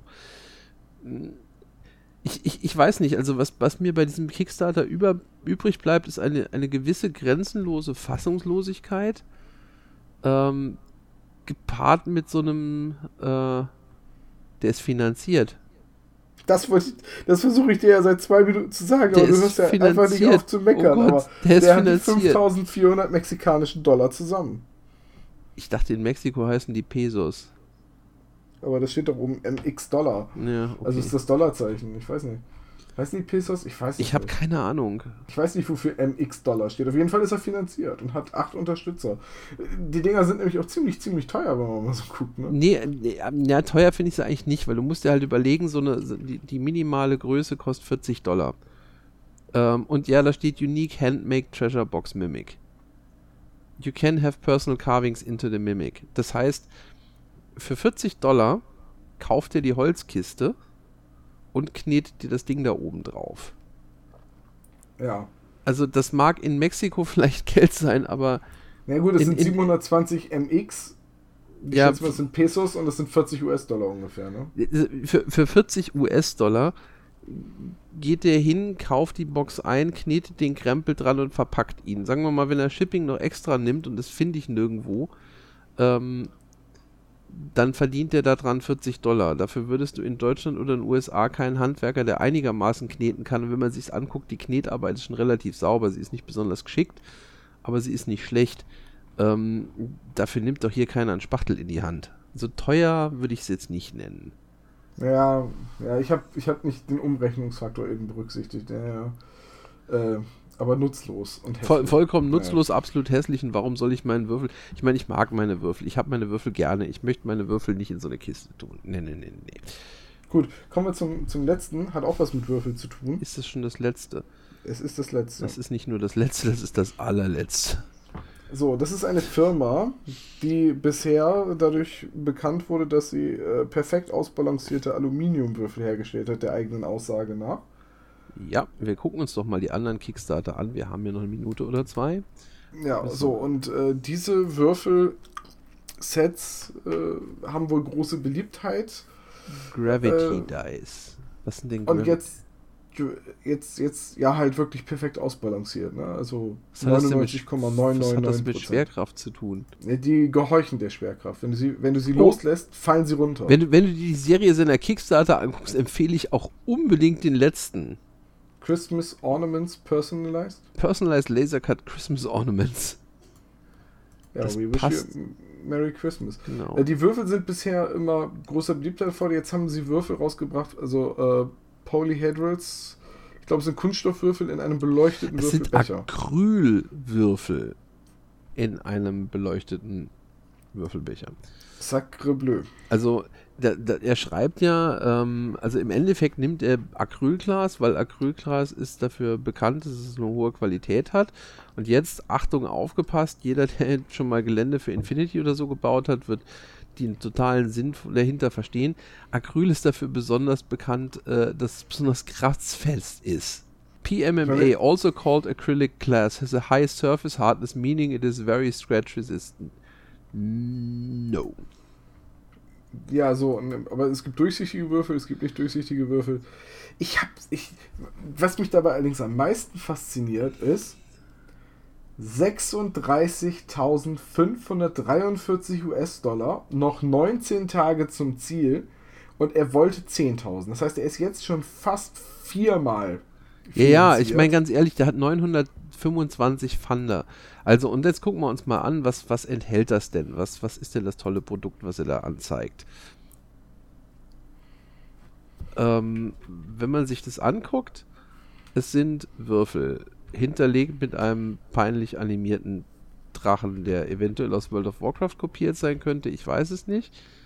Ich habe den Ton abgeschaltet, deswegen kriege ich leider Gottes nicht mit. Aber der hat sogar zwei verschiedene Augenfarben. Wie niedlich der Drache. Äh, okay, können wir zum Content kommen? Hallo? Also, nee, nee, es gibt keinen Content, der erklärt in dem Video nur, was er herstellt. Das, also es sind, es sind, also wir haben hier eine, eine Röhre, also wer, wer schon mal äh, Polyhedral, also äh, wie sagt man im Deutschen so schön, äh, Rollenspielwürfel gekauft hat, also W10 und W18 und so weiter, die kommen ja dann in so Röhren. Ne? Wenn man ein ganzes Set kauft, das kommt in so einer Röhre üblicherweise. So eine Plastikröhre, durchsichtig mit Stopfen oben und unten. So. Und da hat er sich wahrscheinlich gedacht, Röhren, blöd, ähm, kann ja jeder. Ich mache beleuchtete Würfelröhren. Es sind nicht mal Würfelbecher. Wenn du dir diese Dinger anguckst, du kannst die nicht als Würfelbecher benutzen. Dafür haben die nämlich nicht genug Durchmesser. Du kannst die Würfel da reinstecken. So. The light up dragon case will be in a solid color with translucent dies to match and will come with white LEDs and replaceable batteries. Also nochmal, die Plastikröhre, die du bei normalen Würfeln zum Wegwerfen kaufst, oder weil du sie vielleicht in eine Litfaßsäule für ein Geländestück umwandeln willst, die kommt hier bemalt. Aber der, der absolute Hammer, und das ist der Punkt, wo ich mich dann echt unter den Tisch geschmissen habe, ist sein drittes Stretch Goal bei 50.000 Dollar. Dann kommt da nämlich neben der Multicolor LED auch noch ein Akku rein und ein Micro-USB Charge Port. also, das, das, das ist so. Es tut mir leid, das ist so bizarr. Das, das, ich habe da gesessen, als ich das rausgesucht habe und habe es zweimal durchgelesen und habe es dreimal durchgelesen und dann habe ich mir die Bilder wieder angeguckt und habe ich gedacht, das muss ein Würfelbecher sein. Ja, aber du musst da, du Nein, es ist kein Würfelbecher. Du musst deine dekorative Würfelaufbewahrungsbox doch auch wieder aufladen können. Das wäre doch ärgerlich, wenn die irgendwann genau, nicht, mehr, weil nicht mehr leuchtet. Dinge, die ich brauche in meinem Schlafzimmer. Eine Würfellagerröhre, die ich mit USB. Ich meine, du konntest ja vorher konntest die Batterien wechseln. Das ist auch schon vollkommen alfig. Aber äh, mit, mit USB, mich wundert, dass es keinen WLAN-Anschluss hat, damit du dann als Bildschirmschoner auf deinem PC noch dieses Drachenlogo abspielen kannst. Ja, weißt du, was mich dabei einfach am meisten fasziniert? dass Rollenspieler weltweit, ich nehme mich da ja, was Würfel angeht, gar nicht von aus, einfach jeden Scheiß kaufen, sobald da nur irgendwie Würfel involviert sind. Als jemand, der vermutlich eine vierstellige Anzahl an Würfeln sein eigen nimmt und der für ein halbes Jahr lang jeden Games Workshop Würfelsatz zweimal gekauft hat. Okay. Weil ist ja limitiert und sieht irgendwie auch cool aus. Ähm, bis ich dann irgendwann mal festgestellt habe, jeden Monat irgendwie 40 Euro für Würfel ausgeben, war ein bisschen albern. Aber lassen wir das. Bisschen. Ja, aber dafür habe ich jetzt eine Schublade mit ganz toll seltenen Sammlerwürfeln. Den habe ich neulich mal mit einer Box sogar gespielt. Egal. Die können doch im Wert nur noch steigen. Du verstehst das ganz falsch. Was soll das heißen, du gehst zurück zu deiner Mutter? Also schauen wir das an. Wir haben also super kratzfeste Acrylwürfel in einer LED beleuchteten Transportröhre. Okay.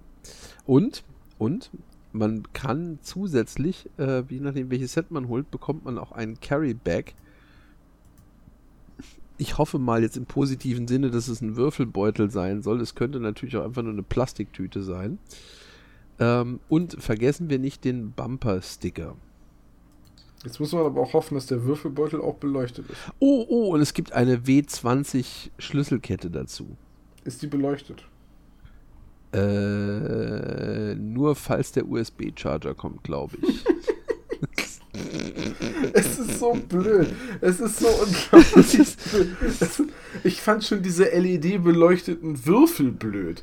Es waren Würfel, die waren, die haben von innen geleuchtet. Der sollten, weiß genau, ich ja, ich, ich, erinnere mich dran, die haben geblinkt. Warum auch immer sie geblinkt haben. Man konnte, ich, die, es, warum gibt es eigentlich auf Kickstarter so viele bescheuerte Würfel? Es gibt einen Kickstarter, da konnte man Würfel becken, die, ähm, wenn man, äh, wenn man mit den Fingern schnipst, dann würfeln die sich selber.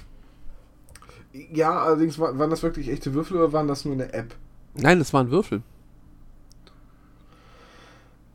Das waren physikalische Würfel, die hatten einen Elektromotor und eine Unwucht drin und du konntest mit den Fingern schnipsen und dann haben die vibriert und sich gewürfelt.